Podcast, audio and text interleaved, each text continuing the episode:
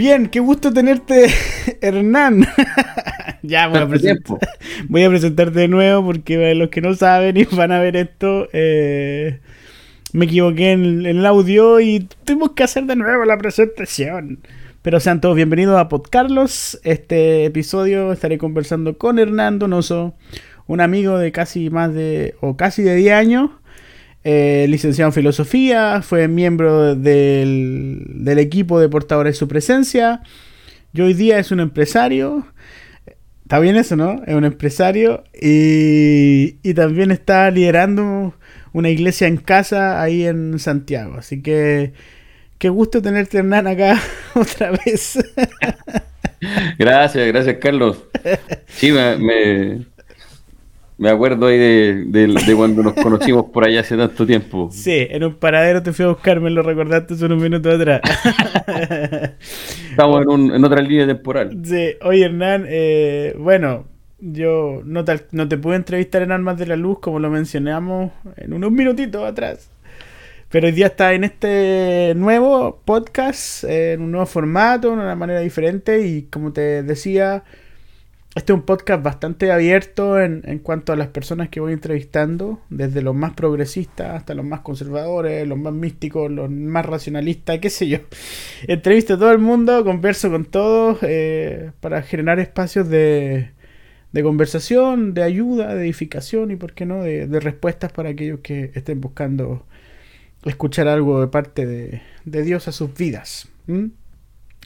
Y a mí me gustaría mucho... Eh, compartir hoy día este, este rato y que pudiéramos hablar de la iglesia, como te lo mencioné antes de, de, que hablar, de que de cuando te escribí por Instagram para que pudiéramos hablar un poquito sobre la, la iglesia y cómo está, cómo la estás viendo hoy día y cuáles son los cambios que, que están ocurriendo. Sí, bueno, eh, una vez más agradecer por la, por la invitación. Eh, y bien, sobre, sobre cómo veo la iglesia hoy día, eh, algo que pienso que puede ser como... Puede ser un diagnóstico típico de esta época, decir que la iglesia está en una transición, ¿ok?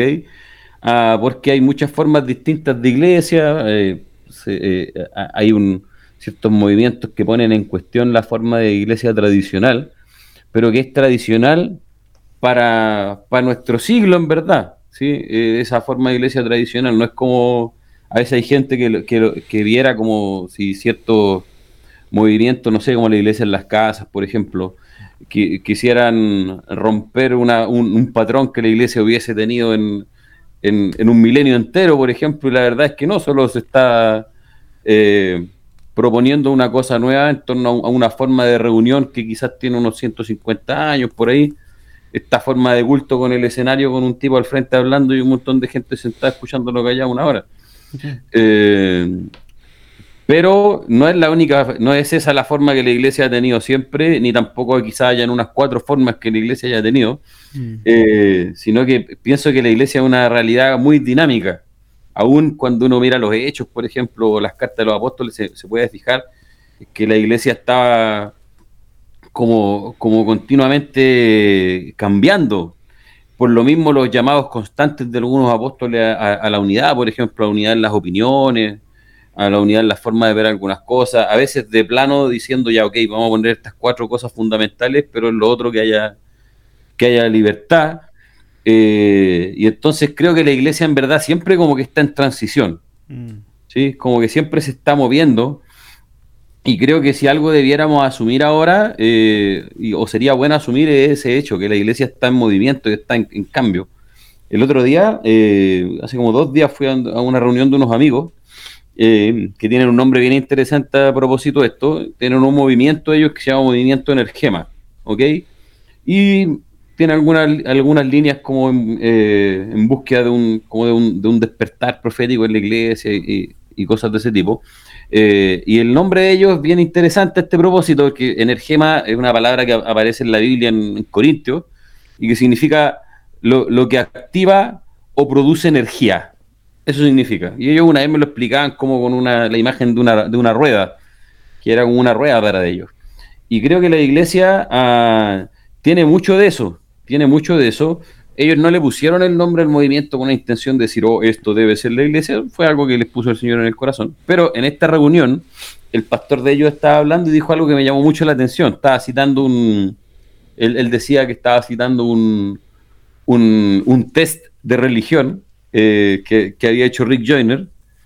Eh, era como una especie de test psicológico, pero sobre cuán religioso era uno.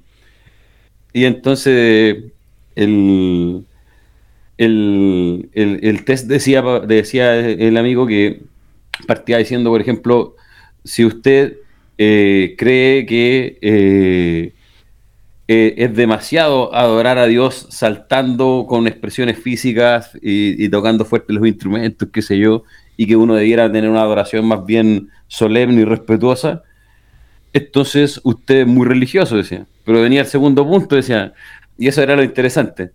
Pero si usted cree que la adoración a Dios consiste en adorar a Dios efusivamente, ocupando muchos instrumentos y eso, entonces usted también es muy religioso. Eh, entonces era, era, iba nombrando una serie de puntos, pero era bien interesante, porque estaba apuntando justamente a si usted cree que hay alguna forma en la cual Dios esté encerrado, sea esa, por ejemplo, nombrando distintas formas de iglesia, eh, tocar un chofar y usar cosas judías en la iglesia, o eh, mm. estar adscrito a tal credo de, la, de, la, de las iglesias nórdicas, por ejemplo, eh, tal, tal, línea de credo calvinista, qué sé yo. Si usted cree que alguna de estas formas le va a acercar más a Dios que otra, entonces usted es muy religioso y ha puesto algo entre usted y Dios en lugar de Cristo. y, y entonces creo que en su momento, o incluso quizás ahora, cualquiera de estas formas de iglesia que, uno pudiera mencionar, eh, pueden, pueden, eh, podrían ser válidas quizás para el Señor, que al final es que más importa en la iglesia, porque la iglesia es de Él. Eh, pueden ser válidas para el Señor, quizás, sobre todo, si están si están validadas por algo que yo creo que es importante y que es la, una, la, relación de pacto que la gente que está en esa forma de reunión, cualquiera sea, tiene con el Señor. Incluso, por ejemplo, la forma de iglesia que hacemos nosotros eh, una, es, iglesia en casa, ah, pero yo sé, yo se los recalco a los hermanos, yo mismo trato de recordármelo, si nosotros creyéramos que Dios está más en, nuestras reuniones que en una reunión de una mega iglesia porque somos más sencillos y qué sé yo, bla, bla, bla, es una tontera. O sea, el Señor eh, está cercano a los, a los que lo buscan, a los que lo buscan de verdad. Hay un, versículo que dice eso, que el Señor está cerca de los que lo buscan de verdad. Sí. Por muy, muy simple que pareciera la, la frase, pero ¿dónde está el Señor? Donde lo están buscando de verdad.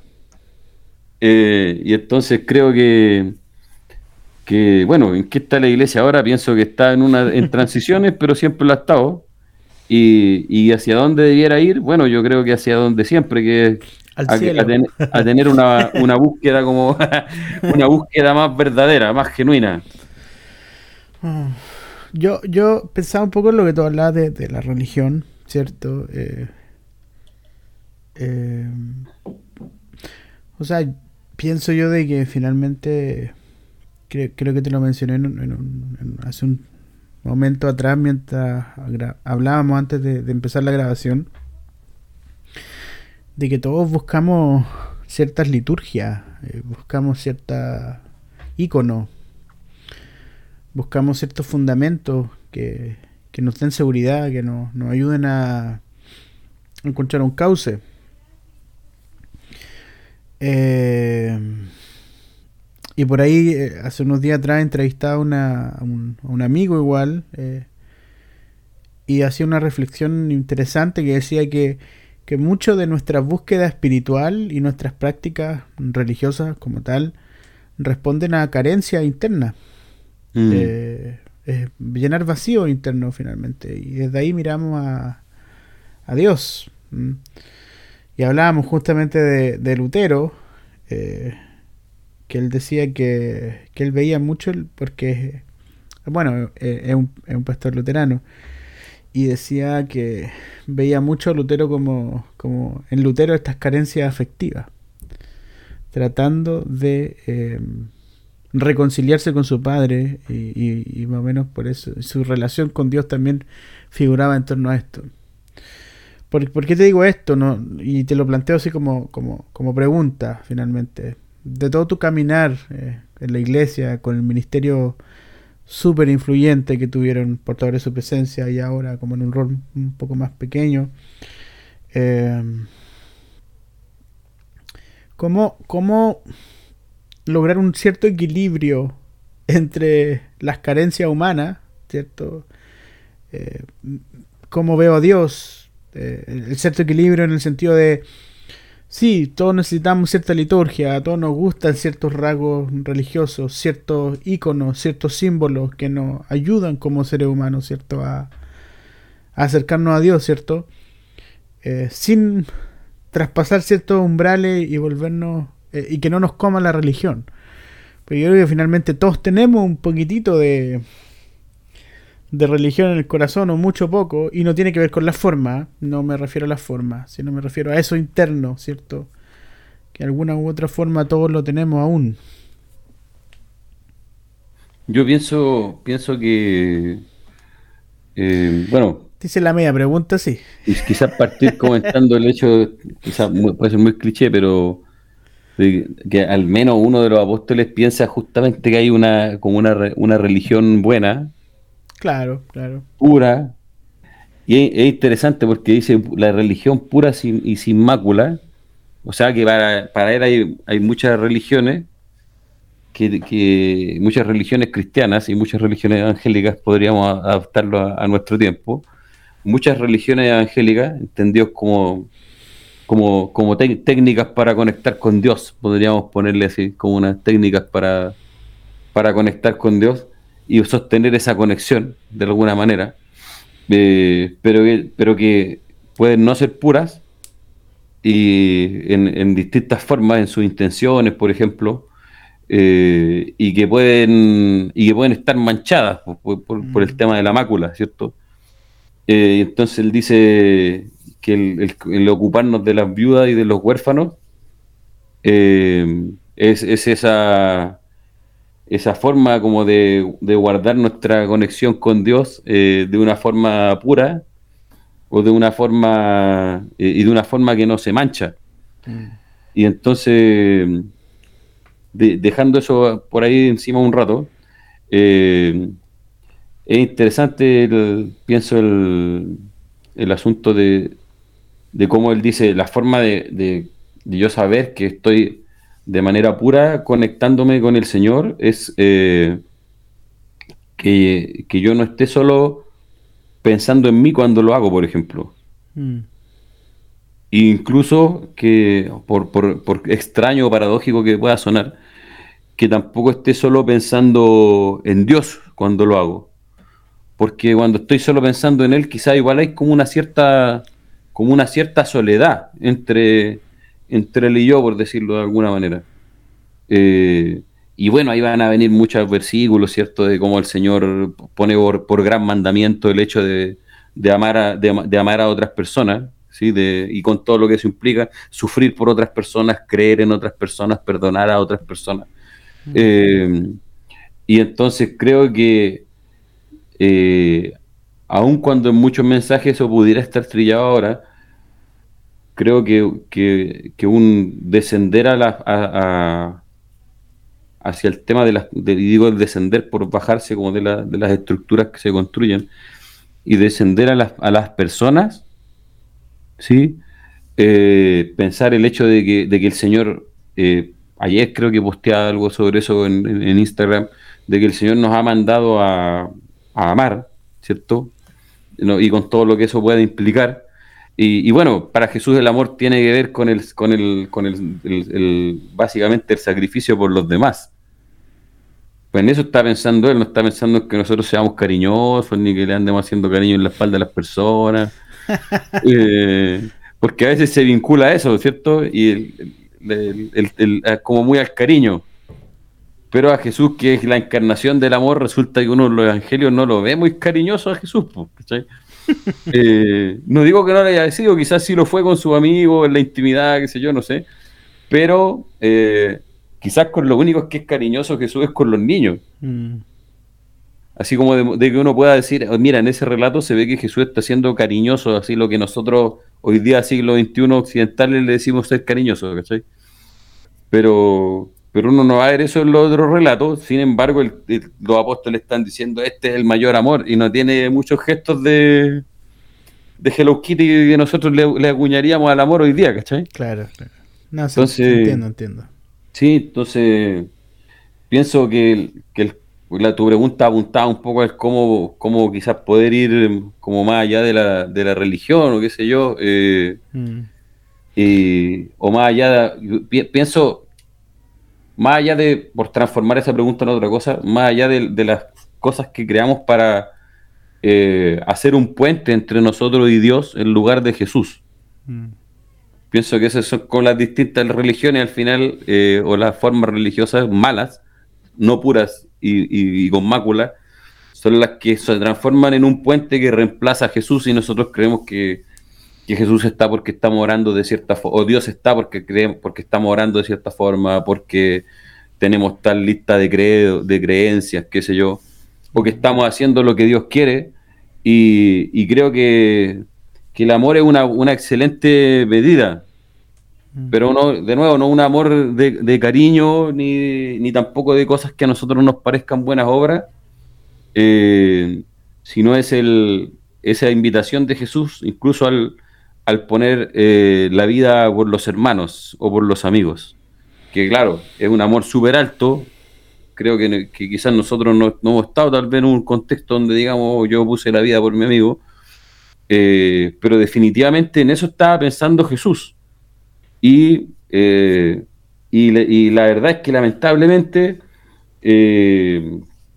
lamentablemente eso es, po- es poco, es poco común en la iglesia, al punto de que no es como, o sea, no es, no es enfatizado como un, como un requisito, por ejemplo, el, o, o como, o, o- o- o no sé si un requisito, pero enfatizado como algo a lo que se debiera aspirar, ¿se entiende?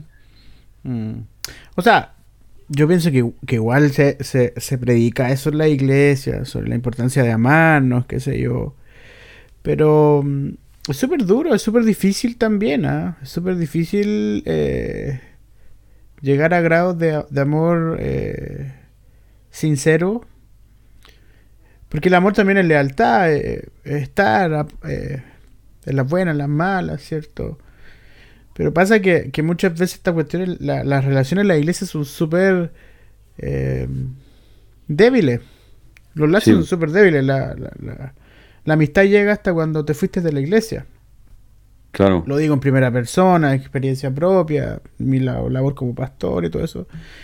Y obviamente hago mi mea culpa. Eh, entonces, eh, es un desafío enorme eh, amar, pienso. No es algo, algo fácil. Y lo otro más difícil es perdonar también. Claro, Eh, que, va- que van juntos muchas veces. Sí, o sea, te, o sea, por eso te digo, o sea, yo, yo creo que, que como me da la impresión de que como siempre hemos sabido cuál es el camino, todos, yo creo que todos sabemos cuál es el camino. Eh, pero le hemos ido añadiendo cosas que, que quizás no son necesarias. Sí, sí, y bueno, pienso que, que, que justamente el, el, no sé, creo que el, el- amor tiene como ese poder hoy día, hoy día, de poner en cuestión, en cuestión las formas, ¿se entiende? Donde nin- ninguna es santa en sí misma, pero eh, pero si tuviéramos que escoger alguna forma, de pronto, como el Señor no nos mandó a tener ninguna forma en específico, pero sí nos mandó a amarnos, Mm, debiéramos privilegiar aquellas formas donde ese mandato sea más sencillo de cumplir. mira, Entonces, interesante. Por ejemplo, sin, eh, aunque obviamente va, va a pasar al decirlo, eh, si, si yo me, entiendo que la forma en que estamos trabajando haciendo iglesia hace que, por ejemplo, eh, la- la- la- nadie conozca a nadie, Mm, en ese, en ese galpón gigante donde llegan 500 personas todos los domingos, definitivamente esa forma no suma mucho a, a, cumplir lo que Jesús está esperando que la iglesia haga. ¿Se entiende?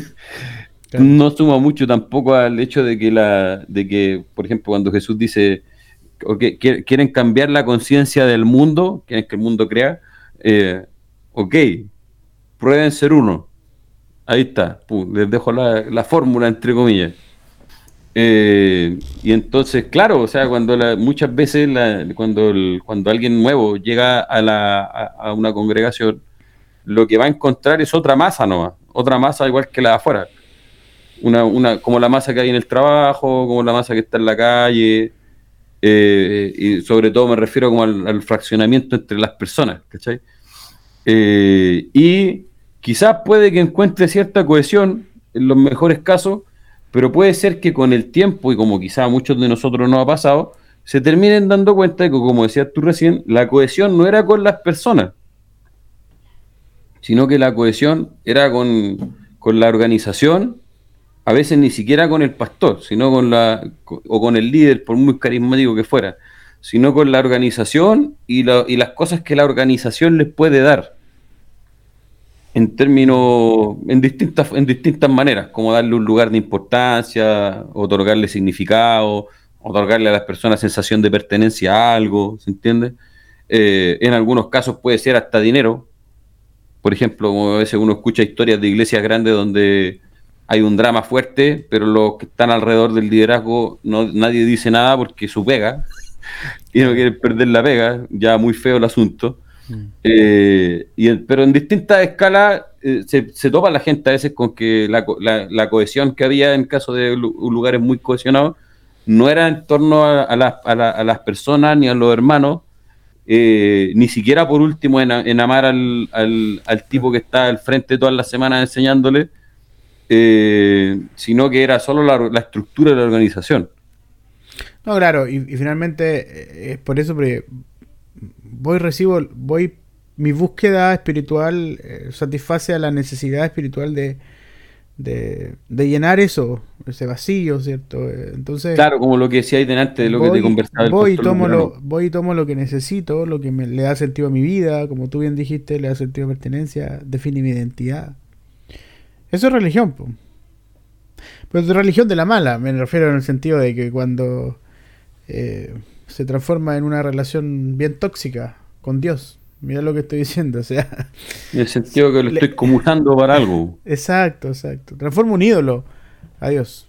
Eh, me mantiene seguro, me mantiene mi mente ansiosa en orden, porque más o menos tengo claro hacia dónde voy, de dónde vengo porque me lo dijeron ya y y me olvido del que está al lado, me olvido de realmente la verdadera misión. Y aquí yo te hago la pregunta, eh, ¿qué es la iglesia? ¿Y qué no es iglesia, según tu percepción? Ah, pienso que... Pienso que... Déjame pensar más. no, pero así como para no, para no, responder a muy buena primera. Eh, pienso que, bueno, yo creo una perspectiva bien personal y bueno, está muy ligada igual a, la, a, las formas de, de, trabajo que los que me ubican o nos ubican un poco saben que hemos tenido en el tiempo, pero creo que, bueno, partir por el hecho de que la palabra iglesia quiere decir asamblea, ¿cierto? Es una, La iglesia es una asamblea. Eh, es una asamblea, eh, es una de las palabras que no están traducidas en nuestras Biblias como cuando la Biblia dice en verbo, por ejemplo, en lugar de decir palabra, eh, el mismo título del Señor, en vez de, decir ungido, dice Cristo, que es una palabra en griego, iglesia también, está casi igual que iglesia. Eh, y lo mismo que las otras que estábamos nombrando como, ¿cuál fue la que dije recién antes de Cristo? Ah, verbo, por ejemplo, el verbo de Dios en vez de decir la palabra de Dios. Y entonces la iglesia es una palabra no totalmente traducida y a veces eso oculta un poco el significado del hecho de que es una asamblea. Jesús dijo que él iba a construir una asamblea. Eh, y entonces, ya, ya de, plano, por el hecho de tener una, de ser una asamblea, eh, ya da una cierta orientación respecto de, de qué espera el Señor que pase con la, que haga esta asamblea. mm. y que tiene, obvio, mucho que ver. ¿Por qué el Señor quiere con las personas hacer asamblea? Porque el Señor hizo a las personas para que... Y, eh, y aguántenme un poco la explicación de esto, porque a alguien quizás le puede sonar feo o no sé, o mal. Eh, hizo a la gente para, para que dominara sobre la tierra, para que gobernara sobre la tierra o, ejerciera el reino de Dios sobre la tierra, como quieran verlo, pero eso marcado en Génesis. Eh, y entonces, esta, esta, estos seres que somos nosotros, que el Señor creó para que pudiéramos ejercer su, su reino sobre la tierra, eh, se pueden reunir en asambleas. Eh, y pienso que, no sé, quizás sea como bien bruta la forma de, verlo, pero creo que mucho a lo que apunta la palabra. Ahora, las asambleas de Jesucristo, eh, que es lo que debieran ser las iglesias, asambleas de Jesucristo, eh, tienen la cualidad de que debieran reunirse en el, en el nombre del Señor, ¿cierto? Eh, pero sobre todo, y ahora quiero ir a otro punto, debieran ser asambleas o asambleas de hermanos. De hermanos. Y entonces, eh, definitivamente como en términos de diseño, eh, el Señor ha, entregado su gobierno a su, a su hijo, ¿cierto? A su hijo en, con letra grande y a sus hijos. Y entonces yo pienso que para que haya asamblea tienen que haber hijos primero. Tienen que haber hijos, tienen que haber hermanos. Tienen que haber hermanos eh, tienen, que haber tienen que haber amigos. Eso realmente sería una iglesia. Pienso, tienen que haber amigos, porque cómo va, cómo va a amar a tus amigos, que es lo que Jesús nos manda si no tenía amigos. y, amigos no son compañeros de trabajo. Mm. Y entonces muchas veces la, hermandad de la iglesia, o lo que se le dice hermandad de la iglesia, son compañeros de pega. Mm. Aunque la pega de algunos sea solo ir a sentarse, escuchar, a dar aplausos y, y hacer su aporte monetario quizás, eh, pero son compañeros de pega y eso se va a notar lo que, lo que pasa, como decías tú, cuando alguien se va mm. de ese lugar, se va a notar que no eran amigos y que no eran hermanos. Mm. Y entonces, si no hay amigos ni hermanos, y si no, si no, si no son hermanos, eh, hay algo más profundo con el asunto del, del ser hijo, y, si, del si ha nacido. Y, mm. y, ahí entran preguntas muy, muy profundas, Claro, eh, y lo otro también. Y, duras. Claro.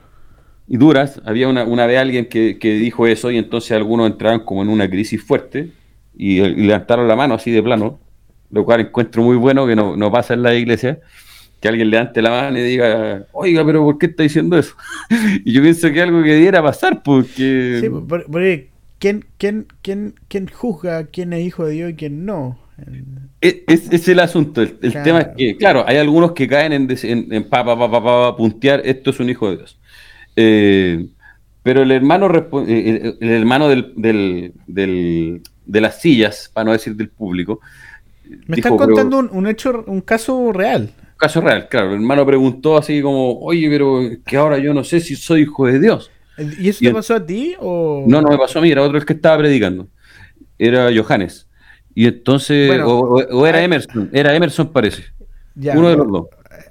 contexto, por favor. era, era una, una, reunión y entonces surge el asunto de que no toda la gente que va a la iglesia son hijos de Dios. Así, ya.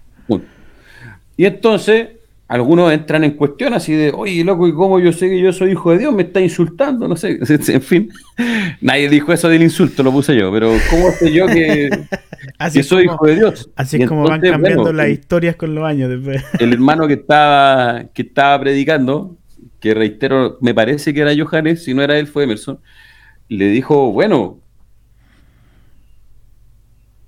creo que, la, que, que hay un problema en si el solo hecho de que yo diga eso te hace preguntarte si tú eres hijo o no. Y más allá de, condenarte o algo así. Revísate. Revísate porque si tú no sientes lo que dice el Juan, parece cierto, el testimonio dentro de ti. Mm. Si el Espíritu no te da testimonio de que tú eres hijo de Dios, si lo que te hace ser hijo de Dios es que un, una lista de requisitos te diga que lo eres, mm entonces te deberías preguntar si, lo eres o no. Mm. Y ahora, claro, sí, sí, Juan va, a plantear algunas cosas eh, respecto de, de quienes son nacidos. Mm. Eh, pero creo que, hay como, consecuencias de... como y que son consecuencias de ser nacido, ¿cierto? Y, muchas de esas van a estar ligadas a lo que hablábamos al principio, el hecho de amar a los hermanos. Mm. Y que no, y no, no va a tener que ver con el cariñito, sino con el hecho de, creo yo, estar unido a los hermanos, estar eh, filiado a los hermanos, por decirlo de alguna manera. Mm. Porque ha nacido, porque ha nacido de un, de un Dios que es amor, va a decir Juan. Entonces, se supone que es como que está hecho de amor ahora si naciste. Mm. Y de nuevo, no, eso no quiere decir que seáis Barney, ni en absoluto, sino que tiene que surgir en ti cosas ligadas al amor, como el creer en las demás personas, como el ser leal, como dijiste tú, el, practicar el, honor, la honra a los demás porque sale del corazón. Claro. Eh, por, por, esa naturaleza nueva. Y entonces pienso que la, que la de nuevo, pienso que la iglesia o las iglesias son asambleas de hijos de Dios. Mm. Eh, asambleas de gente que ha nacido de Dios. Eh, y, como han nacido de Dios y son hijos de Dios, bueno, tienen dentro de otras cosas la, tanto la facultad como la responsabilidad de, de ministrar la tierra. Claro. Y pienso en ese sentido, igual que la, iglesia es una, una asamblea con, la asignación de ministrar la tierra, mm. de, gobernar sobre la tierra, pero no. Eso? ¿Qué es eso? Eh, creo, podríamos decir, bueno, ministrar quiere decir servir, ¿cierto? Ministro en la Biblia quiere decir servidor, en el, griego. Y entonces creo que es, y, es lo que Jesús dijo respecto de alguien que, quisiera como ser mayor entre los hermanos, que no fuera como los gobernantes del mundo que quieren ponerse sobre los demás. Eh, así que eh, gobernar en la tierra no tiene que ver con yo ponerme por encima, si yo soy el, voy a conquistar Santiago, qué sé yo, eh, sino de partida la tierra es una herencia para los hijos, y entonces la iglesia, como heredera de la tierra, debiera eh, servir a la tierra y a los propósitos del Padre en la tierra. Mm. Entonces, ahora, claro, todo eso a alguien le puede sonar súper utopía. Eh, sí, aterricémoslo. Sí, eh, creo que, por ejemplo, no sé, eh, dice la escritura que la tierra fue, por ejemplo, la creación misma fue sujeta a vanidad. Y entonces, ¿cómo la iglesia, cuando vive en la, en la libertad de los hijos de Dios, puede, como dice Romano 8, ayudar a que la iglesia salga, o sea, perdona, que la tierra salga de esa vanidad? ¿Cuál es esa vanidad? Ese despropósito, ese desconocimiento de, su identidad, por ejemplo. ¿Cómo yo puedo ayudar a que, esta, a que la tierra de Santiago eh, no necesariamente esta grande ciudad, sino la tierra de Santiago, los montes, los ríos, la tierra donde estamos y la gente que vive en ella, pueda salir de esa vanidad, pueda salir de esa vanidad y, encontrar propósito. Y entonces creo que, que este, este servir a la tierra tiene que ver con cómo yo sirvo a que la tierra cumpla su propósito. Mm.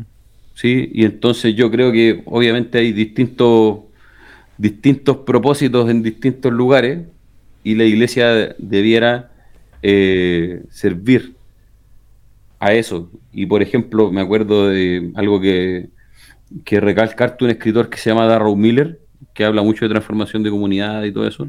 Entonces él dice que, hay un, mandato de evangelismo que es a, las naciones, a las gentes, a las culturas, mm. que es el de Mateo, el clásico, pero hay otro que es el que está en Marcos, ¿cierto? Y, que dice que, el Evangelio debe ser predicado a las criaturas.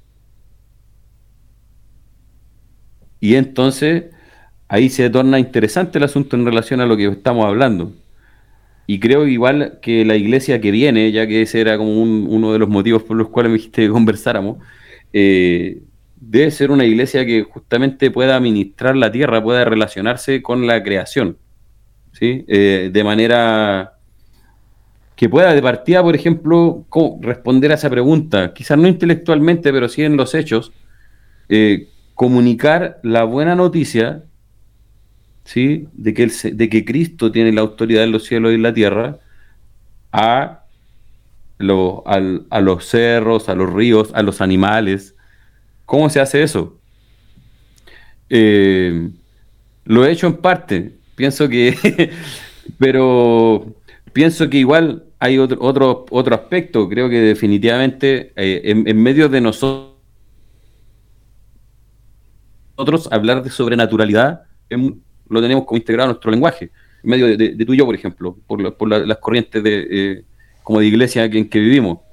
Pero lo cierto es que lamentablemente igual el porcentaje de iglesia que cree, por ejemplo, en la operación presente y activa del Espíritu Santo en el mundo es muy poca es muy poca, en medio de nosotros es, como común, pero es muy poca. Y creo que eso definitivamente igual es un cacho para la iglesia porque porque Dios es un espíritu de partida. Una, una vez, por ejemplo, una hermana, estábamos hablando de la, de la Nueva Jerusalén, y aquí me voy a dar permiso de decir algo quizás, espero, voy a decirlo así, espero ofensivo para alguien. Esta es la sección del, de alerta de herejía, ¿cierto? claro, y entonces mi hermana me dice algo así, eh, me dice, no me acuerdo qué había dicho yo, pero el tema es que la pregunta, la, la, la, la réplica de la hermana era, entonces usted está diciendo que, que, la, Jerusalén celestial es algo espiritual, o sea, usted me está diciendo que no es real, me dijo la hermana así como ofendida. Y yo le dije, pero hermana, entonces usted es atea. ¿Cómo voy a ser atea? Pero si Dios es un espíritu, le dije. Usted me está diciendo que si algo espiritual, entonces no es real. No, pero es que cómo voy a estar diciendo eso yo, pero usted me está diciendo que si la Nueva Jerusalén es el espíritu, entonces no es real, pues. Y entonces, pero creo que muchas iglesias caminan en eso, incluso ciertas iglesias como más de corrientes proféticas, experimentan lo del espíritu a veces como algo que fuera en un sentido figurado, ¿se entiende? Claro. Eh, en los mejores casos, o como un o, como, como, una herramienta de consulta, ¿se entiende? Mm, no, o en el ámbito metafísico nomás, que es lo que llama, la, em- filosofía al ámbito espiritual. Claro. Sin embargo, uno va a leer y, creo que eso apunta mucho a la iglesia que debería venir o que debería estar. Eh, va a leer este Hebreos 12, ¿cierto? Donde dice nosotros nos hemos acercado o hemos venido, la Biblia en inglés dice hemos venido, estamos aquí en el monte de Sión mm. y estamos junto a la compañía de millares de ángeles y estamos junto a los espíritus de los santos hechos perfectos y estamos junto a los primogénitos inscritos en los cielos y, creo que nombra otra otra otra como realidad más eh, y definitivamente esa, eso es parte de lo que es la iglesia es parte de lo que es la iglesia eh, está disponible para la iglesia, pero está disponible obviamente en el, en, el Espíritu Santo, mm. que fue derramado sobre toda carne, y que eh, justamente lo que profetizó Joel fue que la tierra misma, la tierra se iba a llenar de la gloria del Señor. Eh, y eso ocurrió. Y entonces eso está disponible ahora, pero cierto está Pablo que dice, pero esto, todas estas verdades están encubiertas, este evangelio, esta buena noticia está encubierta para los que tienen, eh, para los incrédulos, o sea, para los que no quieren creer en eso. Mm. Entonces, pienso igual, y, quizás con esto cerrando la idea, no, no el programa, pero sí la, idea de ahora al menos. igual hemos hablado harto ya. sí, bueno, tú decidís cuando se cierra el programa, no yo. Ahora mismo. No, no, no, no. decir que no me quería ir. Pero para ir condensando ideas, que creo que está súper bueno para que, para que cierre la idea. Eh, pero sí pienso que la que, algo, que algo que la iglesia debiera revisar mucho es cuántas de las cosas que, que, que Jesús o los apóstoles dicen que ya se completaron o que ya están disponibles, eh, nosotros creemos en esas cosas o no. ¿Se entiende? Y creemos no porque las digamos, las prediquemos, qué sé yo, sino porque podamos nosotros a vivir en ellas. ¿Se entiende? Que nosotros podemos vivir, o al menos estamos, estemos buscando vivirlas. al menos se la estemos presentando, los ejemplos, los que tenemos la oportunidad de hablar delante de otros, se la estamos presentando como disponible a los hermanos y no, y no regalándole un murallón de argumentos para explicar por qué nosotros no podemos hacer esas cosas que se supone que ahí dice que sí. ¿Se entiende? Eh, sí, sí. Entonces... Sí, eso, eso me recuerda cuando, bueno, la, famosa historia de John Wimber, el fundador de la iglesia de la Viña, que llega el Señor, él, tocaba en Las Vegas, era músico de Las Vegas, y llega a una iglesia y después de la reunión le dice al pastor, eh, ¿y cuándo suceden estas cosas? Y el pastor le dice, ¿qué? ¿Qué cosas? Y John Wimber le toma la Biblia y le dice, y los que creen en mí harán estas cosas, ¿cierto? Echarán fuera demonios, bla, bla. Y John Wimber le muestra el versículo, le dice, esto, que dice la Biblia, le dice, ¿cuándo pasa aquí? Por eso vine yo a la reunión. Eh, y ahí el pastor le hace una explicación, creo que era una iglesia cesacionista, ¿cierto? Claro. No creía en los dones. Y es una de las cosas que motiva, creo, a John Wimber a, desear tener un encuentro más, más profundo. Más profundo con el Espíritu Santo. Entonces... Pero quizá hoy día la sociedad está como en otra. Yo, yo, yo pienso esto, ¿ah? yo, yo pienso que que esta nueva generación de cristianos, estas iglesias que hoy día eh, proliferan en, internet y que las vemos, quizás el tema de, lo sobrenatural no es cuestionado tanto, sino más bien la iglesia ha decidido optar por otro tipo de, de mensaje, ¿me entiendes? Eh, acomodado a los tiempos, al menos lo que yo veo en, en, en Chile, ¿cierto? ¿Cómo en qué sentido acomodado a los tiempos? Em, mira, mi reflexión hoy con respecto a la iglesia que viene es que em, quizás Chile, al menos, yo, yo, yo lo del contexto que estamos viendo acá, eh, estamos como entrando en esa, en esa etapa en que entró quizás gran parte de, Europa con respecto al cristianismo. Mm. Eh, porque al menos nuestra nación, eh, por años, quizás los últimos 30 años, eh, hay, una, hay un crecimiento económico, hay acceso a muchas cosas, los intereses de, la sociedad han ido cambiando. Entonces las iglesias se han transformado en un refugio emocional de esta idea de, de, recibir este coaching, este, esta protección emocional en algún sentido. y ya, a eso me refiero, el, el discurso se ha ido cambiando. En sentido, yo, yo crecí en la iglesia de los 90 y era común ver un hermano que se levantaba y, echaba fuera demonios. Esto que eran los instrumentos, ¿cierto? que se levantaban y, profetizaban y qué sé yo. Yo vi muchas cosas como esas. Pero hoy día no pasa eso. Eh, quizás la sociedad está un poco más... Mm, su interés está en otro lado. Eh, es más sofisticado el mensaje, eh, hay ayuda psicológica, eh, hay un avance tecnológico. Hoy día una persona ya no se muere de cáncer si es que es tratada y diagnosticada a tiempo, ¿cierto? Hay muchos cánceres hoy día que son tratables, ¿cierto? Por ejemplo, eh, antes un cáncer era símbolo, sinónimo de muerte. Hoy día hay cánceres que no desembocan en la muerte.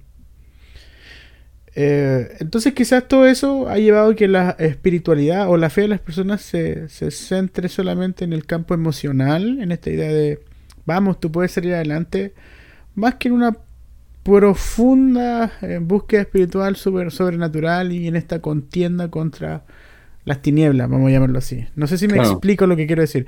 Entonces quizás hoy, día la iglesia, quizás gran parte de la iglesia está como entrando en un, en un camino en el cual... Eh, eh, el escepticismo, eh, el bienestar material y emocional va relegando ciertas tradiciones o ciertas prácticas que tú y yo a lo mejor crecimos viendo en la iglesia. Sí, de hecho, eh, permiso que, me meta la... Dale, Esto es como ya se transformó, ya no es una entrevista a ti, esto es...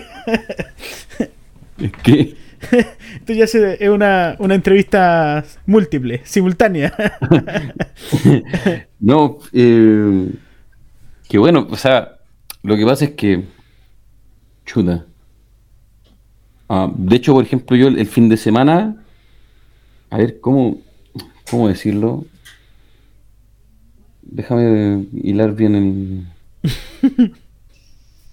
hace, hace, un, hace como unos, unos dos meses atrás. Eh, este, hice unas transmisiones de, de YouTube que que se llamaban algo así como Edificaré mi iglesia, algo así parece. La hice yo mismo, pero ni me acuerdo bien cómo se llama. El tema es que en una de esas transmisiones. Ya sé lo que hablo, en, una, en una de esas transmisiones, el, el, el, el, rollo se fue yendo por el siguiente lado. O sea, el, yo no lo veo tan así, pero en parte es por lo. En mi mente no lo veo tan así, porque los círculos con los que comparto igual son más bien carismáticos si uno quisiera decirlo. Sí, sí. Eso se llama, sorry, solo una paréntesis, eh, que todos tenemos ese problema, el sesgo cognitivo. Claro. Y la reafirmación... Dale nomás. Entonces el tema es que eh, el, eh, yo, yo sentía, yo lo decía y, pienso que era como un cuestionamiento que yo pienso venía del Señor, lo digo así para no decir el Señor estaba diciendo, pero yo pienso venía del Señor, eh, y era esto, era a ustedes, así como a ustedes, loco, de la iglesia de este país, les da vergüenza ver una persona tomada por el Espíritu. Claro. Les da vergüenza y hacen chistes sobre eso. Pero era como el Señor molesto, así, brígido con eso. Mm. Pero, y, la, y, la, y la frase era como, como, pero cuando, cuando fue derramado el Espíritu en, hechos, efectivamente, y yo no soy alguien que se mueva muy así, así que yo no estoy defendiéndome a mí mismo ni tirándome autoflores. Eh, eh, la iglesia de, o, sea, los hermanos que estaban ahí, la gente los miró y dijo, estos compadres están todos curados. Mm. ¿Cachai? Y evidentemente si pensaron eso, era porque, nos guste o no, esa reunión al menos de ahí, se veía rara. Se veía rara y se parecía mucho a una congre pentecostal mm. de la cual muchos de nosotros quizás podríamos burlarnos. Mm. ¿Cachai? Y decir lo mismo que decían no los hermanos, sino los otros locos, los judíos. Mm. Hoy estos están curados o se, están haciendo, ¿cómo no se controlan? ¿Cachai? Que son frases que vienen de nosotros. Y y es súper y es súper heavy, es súper heavy porque lo tenemos súper interiorizado. Yo creo que es parte igual de que de esta de esta, o sea, de esta onda uno no lo nota, pero pero cuando vienen extranjeros la verdad es que la cultura chilena está está mucho más europeizada mm. Que el resto del continente hay europeos que yo he visto a veces venir a Chile y, que dicen, no, siento como que estuviera en Alemania cuando converso con los chilenos, no porque le Johannes, por ejemplo, no, no, porque hablen alemán, obviamente, sino porque como que la cabeza que tiene la gente de acá se parece a la cabeza de la gente de Europa. Y claro, uno no lo nota, sobre todo el chileno en general, y eso no nos deja fuera a los cristianos, tiende mucho a como a a mirarse como muy distante, por decirlo así, de, lo europeo o de lo gringo, pero la verdad es que la cabeza chilena anda muy por allá. Eh, y nos deja eso ajeno a y nos deja eso fuera de la iglesia. Mm. Y entonces, igual pasaba, por ejemplo, eh, el, otro día, como decía, estuve en una reunión donde estaban haciendo mucha liberación y todo, y era bacán verlo. Pero había gente que se perturbaba igual, yo me daba cuenta. Eh, a, mí el Señor, no, ningún hermano, sí, un hermano no a orar por mí algo, pero, pero era como otra cosa. Pero no, no me impuso mano nadie como para hacerme liberación o algo así, pero sí el Señor me liberó te hace, ¿qué querés que te diga? No, el Señor me liberó heavy y así de varias cuestiones. Ese día fue bueno para mí porque yo no estaba en una reunión de liberación hace tiempo. Y yo sí había andado con una frase, en parte por eso empecé a, a juntarme con estos locos a veces disculpando la frase loco si llegan a escuchar esto. esto va a salir a YouTube y está, sí, sí, sí, claro, por si acaso. Con esto, con esto hermano. Cuando te eh, vean aquí. eh, es que yo empecé a escuchar que el Señor eh, diciendo así como, loco, en algunos aspectos de sus vidas, a ustedes, señores evangélicos, le hace falta que le hagan liberación, loco. Mm. Y, y tienen que asumirlo son geniales los terapeutas, son bacanes los psicólogos, pero hay algunas veces que tú necesitas que venga un hermano, te ponga la mano en la espalda y te empiece a orar. Mm. Sí. Y si tú pensáis que no necesitáis eso, sería entero posmo, por lo entero, posmo, entero posmoderno y, sí. y, no, y no creí en el libro que ya hay en la cartera todos los domingos, pues, ¿cachai? Eh, y entonces eh, de hecho, hasta, el día de hoy, eh, esto fue hace como tres días que fui a esa reunión y he seguido experimentando algunas cosas que yo sé que fue por cosas que oraron los hermanos ahí en la reunión y, tremendo. Yo no estaba dirigiendo esa reunión ni nada, fui, fui a, la reunión de estos amigos. Eh, y entonces, otro punto que, igual ellos nombraron ahí, y a mí me, me vino el recuerdo, cuando nosotros los conocimos a ellos, nos juntamos, yo le hablé por, Instagram, porque caché que están hablando cosas parecidas a nosotros, y dije, oye, hemos estado recibiendo estas cosas, caché que ustedes igual, así que juntémonos, conversemos, y así surgió. Nos juntábamos, conversamos, eso fue hace como cuatro meses. El tema es que nos juntamos a orar y en una de esas reuniones, pues, de que éramos como cinco personas orando nomás aquí en mi casa, otras veces fuimos a la casa de ellos igual. Eh, había una, una, una en particular en que, en que sentíamos al Señor así preguntar como, o sea, no preguntar, sino plantear, que, que habían como cosas de Cristo muy relativas como al poder de Dios sobre todo, que, y, por eso en parte hemos estado haciendo la vigilia esta estamos haciendo, que le, como que le estaban, le eran negadas a, la iglesia de Chile, eh, justamente porque cuando el Señor le, la cuestiona, la, iglesia dice así como, ¿y qué me estás hablando? y entonces a mí me llamaba la atención, hace, de tiempo en tiempo me venía una imagen de que hace unos años vino un, un, pastor del extranjero que hace hartos milagros y tiene hartos videos en internet de milagros fuertes, cierto paralítico, qué sé yo, a veces pues, milagros más heavy todavía. El tema es que cuando este pastor viene a Chile, pasa que, que acá no pasó nada. Mm.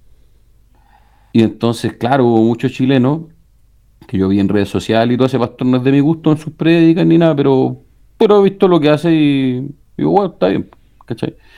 Eh, y, y, solo venía a mí el hecho de cuando dice que en algunos lugares Jesús mismo, siendo Dios hecho hombre, no pudo hacer mucho y no tenía nada que ver con Jesús, con el predicador, sino que el drama era la gente.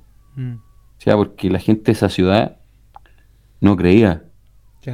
Tenía el corazón entero duro, dicho en buen chileno, no estaba ni ahí. Mm. Y, y, y, y, para más remate, cuando Jesús se iba, decían, ah, este loco entero falso. ¿Entiendes? Eh, y, que fue lo, y que fue lo mismo que, que, que, pasó esa vez, esa vez acá. Mm. Y fue bien fuerte porque el tipo hace muchos milagros y acá no pudo hacer nada. Y entonces había uno, uno de los hermanos que estuvo predicando este fin de semana acá. Eh, era bien fuerte lo que decía, y pensando como en una evaluación a la iglesia igual. Porque este hermano decía, eh, Pablo se llama él, Pablo decía, estaba predicando de cuando Jesús habla de, eso, de, de, que las ciudades que no recibían a los discípulos que le estaba enviando, y no lo recibían por incredulidad sobre todo, decían que en el día del juicio como que iba a ser más fuerte la condenación para ellos que para Sodoma y Gomorra. Porque decía, si se hubiesen hecho los milagros que yo hago en esos, en esos lugares, esa gente se hubiese arrepentido. Claro. Pero ustedes no están ni ahí. Y entonces, bueno, la predica del hermano era bien fuerte porque él estaba planteándole eso como a la iglesia de acá. Mm. ¿Cachai? el hermano decía, ustedes se asombran, decía, del, le hacen marchas contra los gays, hacen marchas contra, el, contra la gente que aborta y, lo, y, lo, y, cuando marchan contra ellos lo identifican juntamente con Sodoma y Gomorra. Mm. Pero Jesús dijo que para él era más perversa que no la, la, incredulidad. Claro. Era más perversa incluso que haberse violado unos ángeles. Mm. O haber querido hacerlo, porque no lo hacen, pero querían hacerlo. Mm. Y entonces era súper fuerte. Y yo pienso que igual si lo traemos como a, lo local, porque yo sé que te escuchan de otras partes igual, eh, la verdad es que esta, esta, este diagnóstico que, que, que dabas tú como de una iglesia muy postmodernizada, aunque no usaste esa frase tú, eh, la verdad es que yo he estado... Me carga esa frase, por eso no la uso. la, he estado, la he estado como percibiendo del Señor, así por hablarlo abiertamente, aun cuando yo, por este sesgo cognitivo de la gente con la que uno comparte. Claro, está ahí en otra. No, veo eso a mi alrededor. Entiendo, sencillamente veo distintas formas de creer en el Señor pero no veo gente como que diga así, ah, estos locos pescaron la Biblia y se armaron una, religión paralela con Cristo, pero cuando uno va a sus reuniones no tiene nada que ver con lo que, con lo que era una experiencia de andar con Jesús. Hmm. Eh, Oye, pero, y esto que hablo, bueno, como tú bien decías, que es la sociedad chilena la que está así. Claro, claro, y la iglesia como parte de esa sociedad está en Y mi reflexión es porque con mi familia, al menos estamos hace un año, creo que un año fuera de la actividad eclesiástica. Y estoy inmerso en el, en el mundo, por decirlo así. O sea, sin una actividad eclesiástica, ni ir a ningún evento, ni ir a ninguna reunión por un tiempo, tomamos un tiempo de descanso, de, toda esta actividad. Y claro, me pasó que me empecé a dar cuenta cómo eh, estaba en la sociedad chilena. Porque hoy día me relaciono, el 80% de mis relaciones a diarios, o 90, yo diría. No, al 100. Vamos a 100. Pues. Estas relaciones reales, ¿me entiendes? No, no virtuales, porque yo vivo en una ciudad donde estoy prácticamente solo, no tengo nadie en mi familia acá donde vivo. Estamos mi esposa y los niños.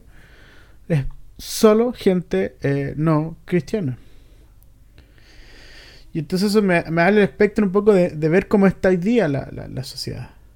Y claro, salir de esa, de esa burbuja que uno a veces tiene y te das cuenta de cómo está la sociedad y te das cuenta de que, que eso se ve replicado en la iglesia. Y, y hay una... Hoy día la gente a veces ni siquiera ya va buscando al Señor por, un, por salir de la pobreza. Porque al menos en la sociedad chilena hay una generación entera de profesionales que tienen su auto, que de alguna u otra manera pueden susceptir. Eh, el tema de las enfermedades, como los decíamos, eh, Chile tiene un problema con los medicamentos, estamos todos esclavos, me pongo ahí para no ser tan, tan excluyente conmigo mismo, sino decir, la dependencia de los fármacos es súper grande en Chile propio de una sociedad como americanizada, europea, qué sé yo. Eh,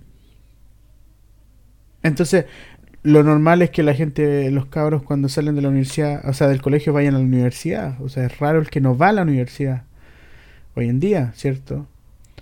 Entonces, eh, creo que es un punto de inflexión súper interesante lo que estamos viviendo hoy día. Eh, y quizás creo que... Eh, em, no sé, lo que tú recibías del Señor o lo que, lo que podías ver es como también una llamada de alerta en el sentido de decir, eh, quizás podemos entrar en un rumbo donde el retorno sea demasiado lento, en este caso como lo vio Europa. Sí, Sí, igual pienso que, volviendo al, principio de la conversa, eh, creo que, uno, que uno de los, o sea, algunas de las características como heavy de la, del tejido social hoy día en Chile, tiene que ver eh, con, la, con las formas de las relaciones de las personas, mm. ¿sí? con, la, con la artificialidad de las relaciones, lo lo superficial a veces, eh, la, aversión a los compromisos, por ejemplo, los compromisos emocionales, eh, a los compromisos fuertes emocionales. Eh, y entonces creo que, que definitivamente, por ejemplo, el tema con, el, con esta llamada del Señor al... Aunque de nuevo es de, es de prédica típica igual en parte, del, el tema del amor, ¿cachai? Si es de, es de prédica, o sea, al menos unas tres prédicas en el año, una de congre quizás deben ser sobre eso, ¿cachai? Eh, pero, pero no, no de prédica, sino de loco, tú tenés que hacer eso, ¿cachai? No se trata de que lo escuchís, ni que lo digáis, ni que te sintáis culpable, no se trata de nada de eso. Se trata de que tú hagas eso. Eh, y entonces yo pienso que si, que pienso, solo una, una opinión, que si que, que, que, en la medida de que, de que podamos practicar ese amor, eh, podemos, aunque sea en lo pequeño, de partida poner, eh, poner en cuestión el, orden que nos rodea, eh, que, va cada vez hacia todo lo contrario, cada vez más hacia todo lo contrario. Y a la vez poder ser una como una una puerta o una alternativa, ¿sí? una alternativa real. ahora, igual pienso también que que otro, otro, otro aspecto que la iglesia, quizá bueno, aquí no podíamos extender caleta, pero que la iglesia debiera eh, como abrazar el hecho de asumir, aunque obvio se asume en el discurso, pero dar el paso de asumir que lo que el Señor dice es cierto. Mm. Pareciera obvio, obvio, pero la iglesia está súper sumida en el, en el, en el yo creo y en el respeto a mis creencias, ¿se entiende? Y entonces el, el, el, juego del lenguaje del juego del lenguaje en torno a la defensa de los valores igual eh, igual trabajó en, lo, en, las últimas décadas yo creo en convencer a la iglesia de que de que lo que ella tiene es una creencia en los, en los hechos la iglesia piensa que tiene una creencia eh, y, no, y no se da cuenta que lo que, por, obvio que pareciera, pero no se da cuenta si es la realidad, que lo que la Biblia dice es cierto. y eso es súper, o sea... No, es un tema bastante profundo. Es súper crítico, pero ¿qué pasa si yo pienso? Es que es lo que es lo que le dijo el pastor este de la viña al, al pastor gringo, lo que decías tú oye, loco, ¿qué pasa que aquí dice estas cuestiones y aquí yo no veo ninguna de esas? Pues, mm. ¿Ustedes piensan que lo que acá dice es cierto o están tratando de, por ejemplo, hay una, amiga que ella salió de, de unos grupos Nueva Era. Y entonces ella decía que en el, grupo Nueva Era que ella estaba, ellos ocupaban versículos bíblicos para meditar, por ejemplo. Lo usaban. Y era normal. Mm. En, la, en la corriente en la cual ella estaba. Y entonces, claro, como la, Biblia está llena de verdades, a mí me pasó, por ejemplo, una vez que, que yo estaba, estaba eh, escuchando a un, predicador X que me había, lo había pillado así por internet y me gustaba caleta. Lo empecé a escuchar unos días, qué sé yo. Y lo escuchaba, lo escuchaba y, estaba entretenido. Era, y hablaba como de cosas de. Básicamente, estos como. Son como códigos de éxito al final lo que estaba hablando. Sí, sí, sí aunque, aunque se disfraza de un lenguaje de paternidad y de honra y toda la cuestión, pero en el fondo es puro coaching para tener éxito. Bueno, en el fondo es que yo lo estaba escuchando por el lado de la paternidad y, el honor, todo ese, ese lenguaje. Eh, y estaba bacán, pues ya, estaba bueno y decía cuestiones bacanas el, compadre. Eh, y entonces eh, pasó que en un momento estuve como tres días escuchándolo mientras hacía las cosas de la casa, qué sé yo en un momento empecé a sentir como una molestia así como, como del Señor dentro mío, que era rara porque a mí en mi mente me gustaba lo que estaba escuchando, ¿cachai? Y en un momento ya empezó a hacer como un grito que me empezó a decir, deja de escuchar eso, deja de escucharlo. y yo como que me hacía el gil y seguía escuchándolo hasta que en un momento ya fue muy, muy claro. Y me dice, apágalo así, ya como el tercer día que yo estaba, y yo le y yo ya lo apagué así, fue como, ¿qué onda? Si, está buena la prédica. y, y entonces, yo sé que sé que el Señor me, habló ahí, estoy seguro de eso, puedo, decir eso, es algo personal. Eh, y, me, y me dice, Él no está hablando de mí, me dice. Todo lo que Él está, lo que Él está diciendo se trata de cómo hacer para que te vaya bien. Y claro, casi todo lo que está diciendo es cierto, y si tú lo haces, funciona, me dijo así.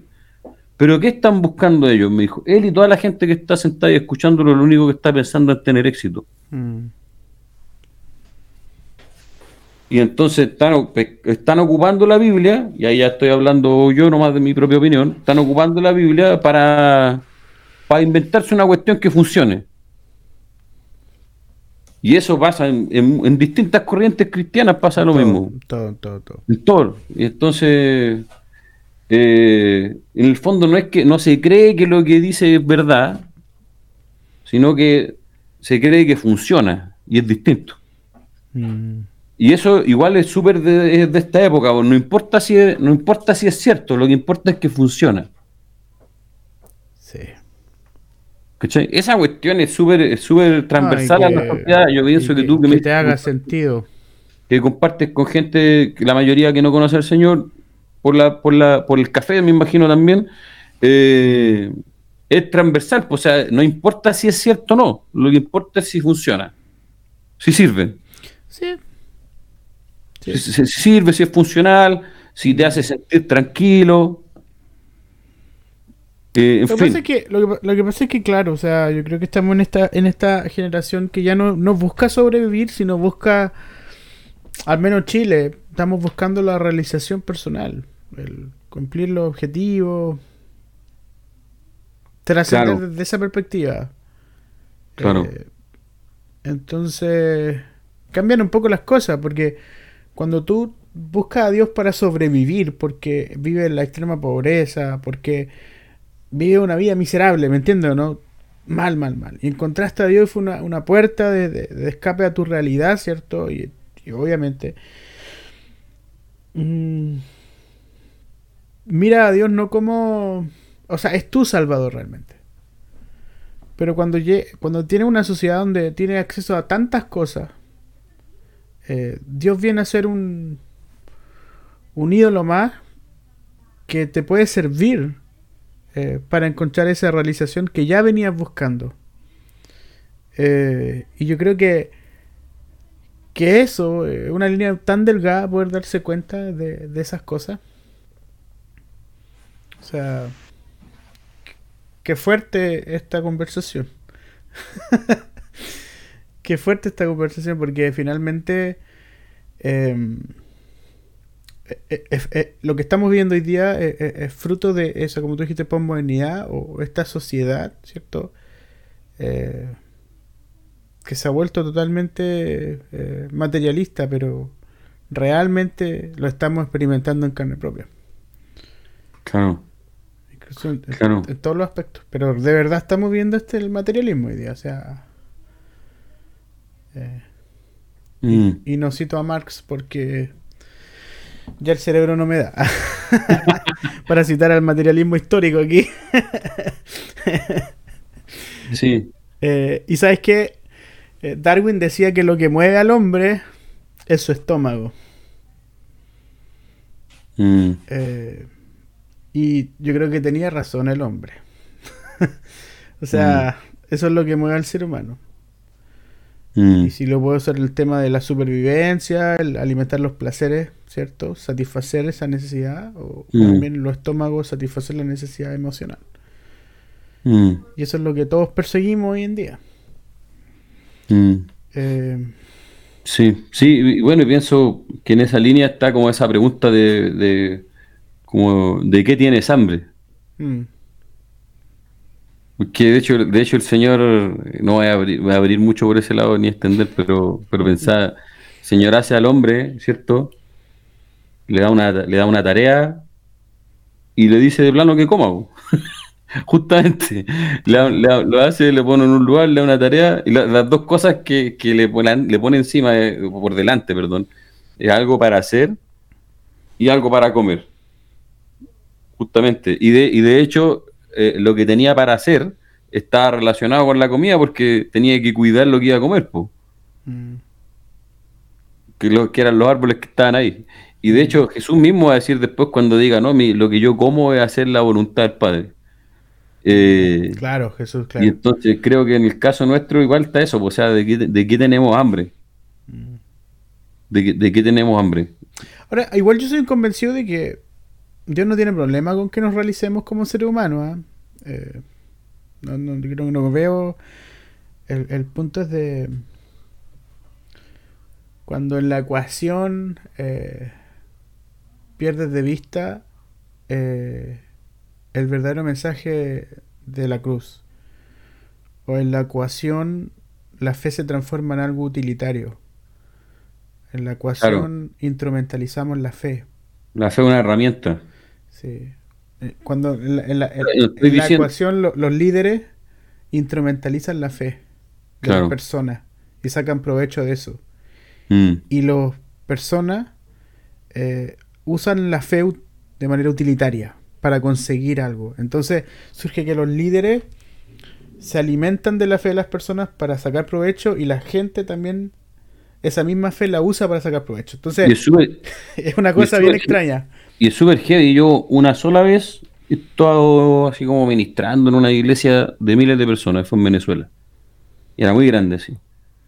Y, era heavy porque tal cual dicen los, los, los, cantantes cuando dicen como yo me alimento de los aplausos del público y cosas así, es brígido porque y, lo, pienso que lo conversamos con algunos de los que estábamos, ¿sabes? Que había como una. Y era heavy el discernirlo igual. Sobre todo cuando me tocó, me, dieron una oportunidad de, predicar en el lugar, aunque yo no iba para eso.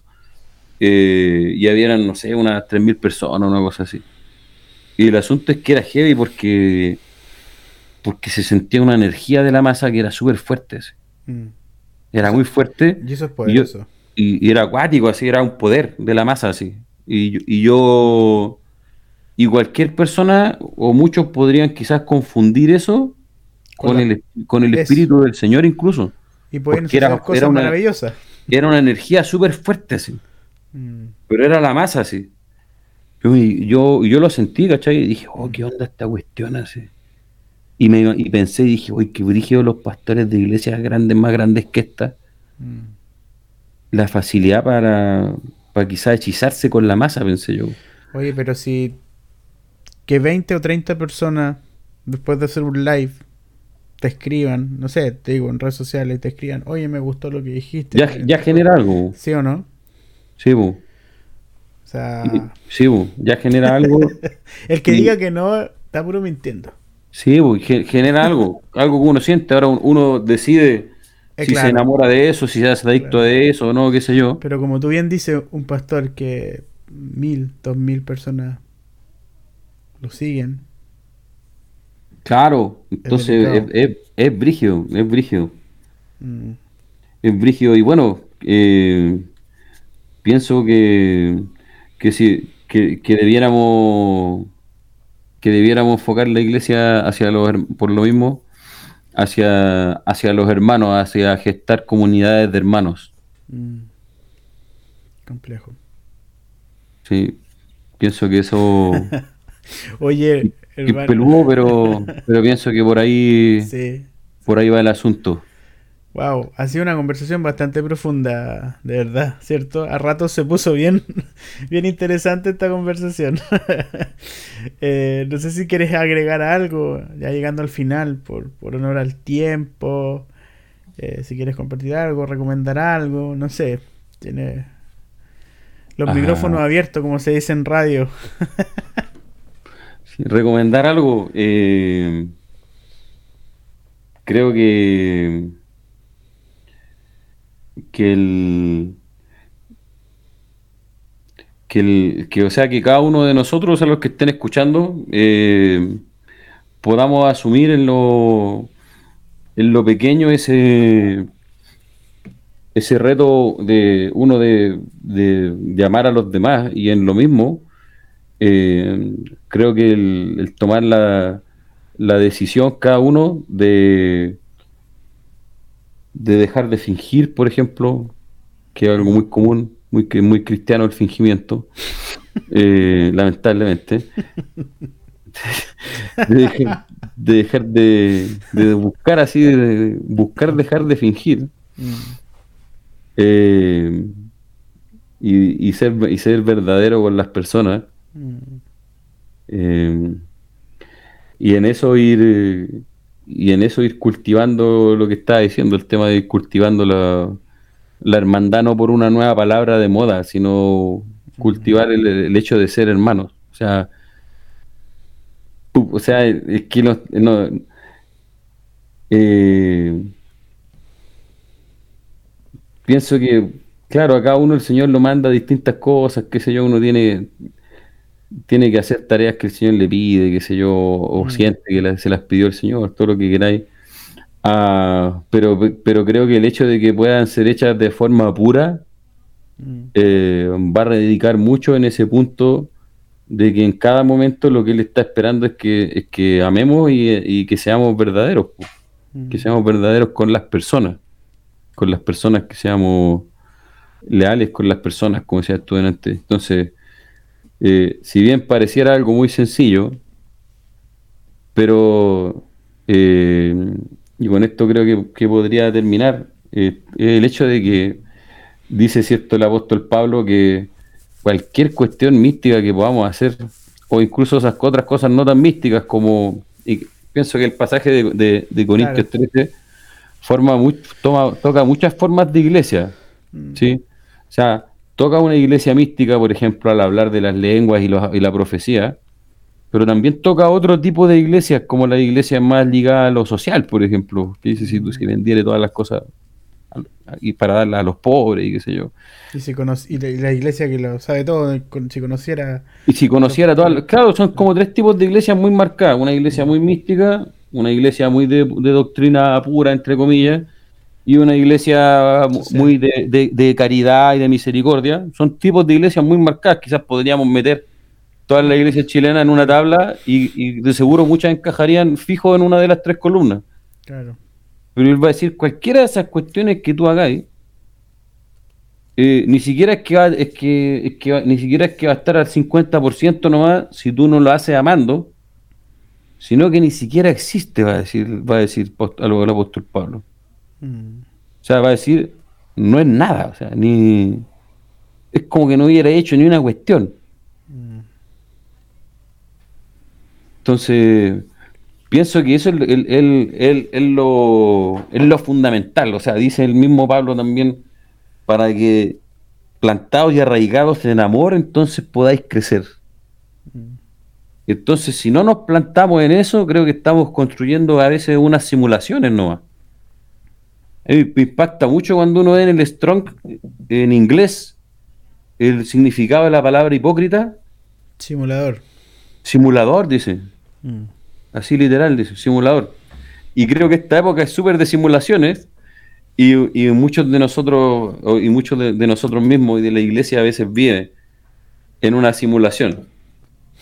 En el mundo de Mark Zuckerberg. Me- Claro. Meta. Y Pablo va a decir el único, y, y Pablo va a decir el único lugar donde está la realidad es en el amor. Mm.